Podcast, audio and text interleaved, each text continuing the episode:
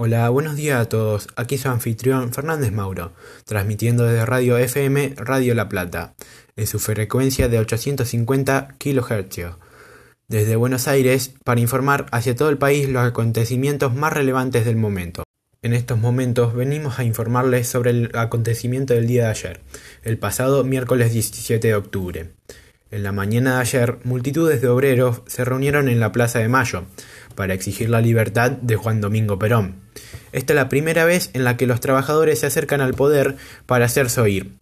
Es probable que esto marque un punto de inflexión en la forma de expresarse de los trabajadores.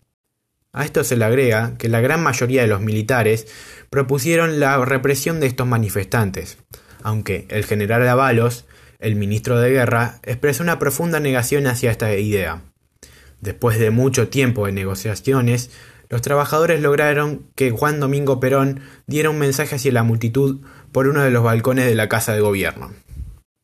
He de aclarar que esta marcha no causó ningún tipo de violencia hacia otras clases sociales o disturbios en la ciudad, sino que fue una manifestación pacífica y una demostración de la gran determinación que tienen los grupos obreros al momento de defender sus derechos.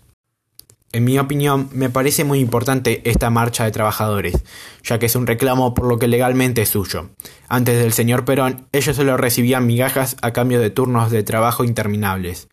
Juan Domingo Perón les dio una vida digna y saludable. Él les dio el derecho a tener una casa, a tener una salud física y mental digna. Les dio el derecho a la recreación. Si no fuera por él, ellos estarían revolcándose en la inmundicia.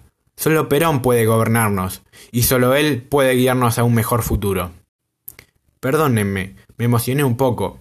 Volviendo a las noticias, luego de lo acontecido el día de ayer, el gobierno militar llamará elecciones presidenciales de las cuales todavía no se conoce cuáles serán los partidos postulados, y menos todavía cuál será electo. Bueno, esto es todo por hoy. Recuerden escucharnos todas las tardes, me despido y hasta la próxima.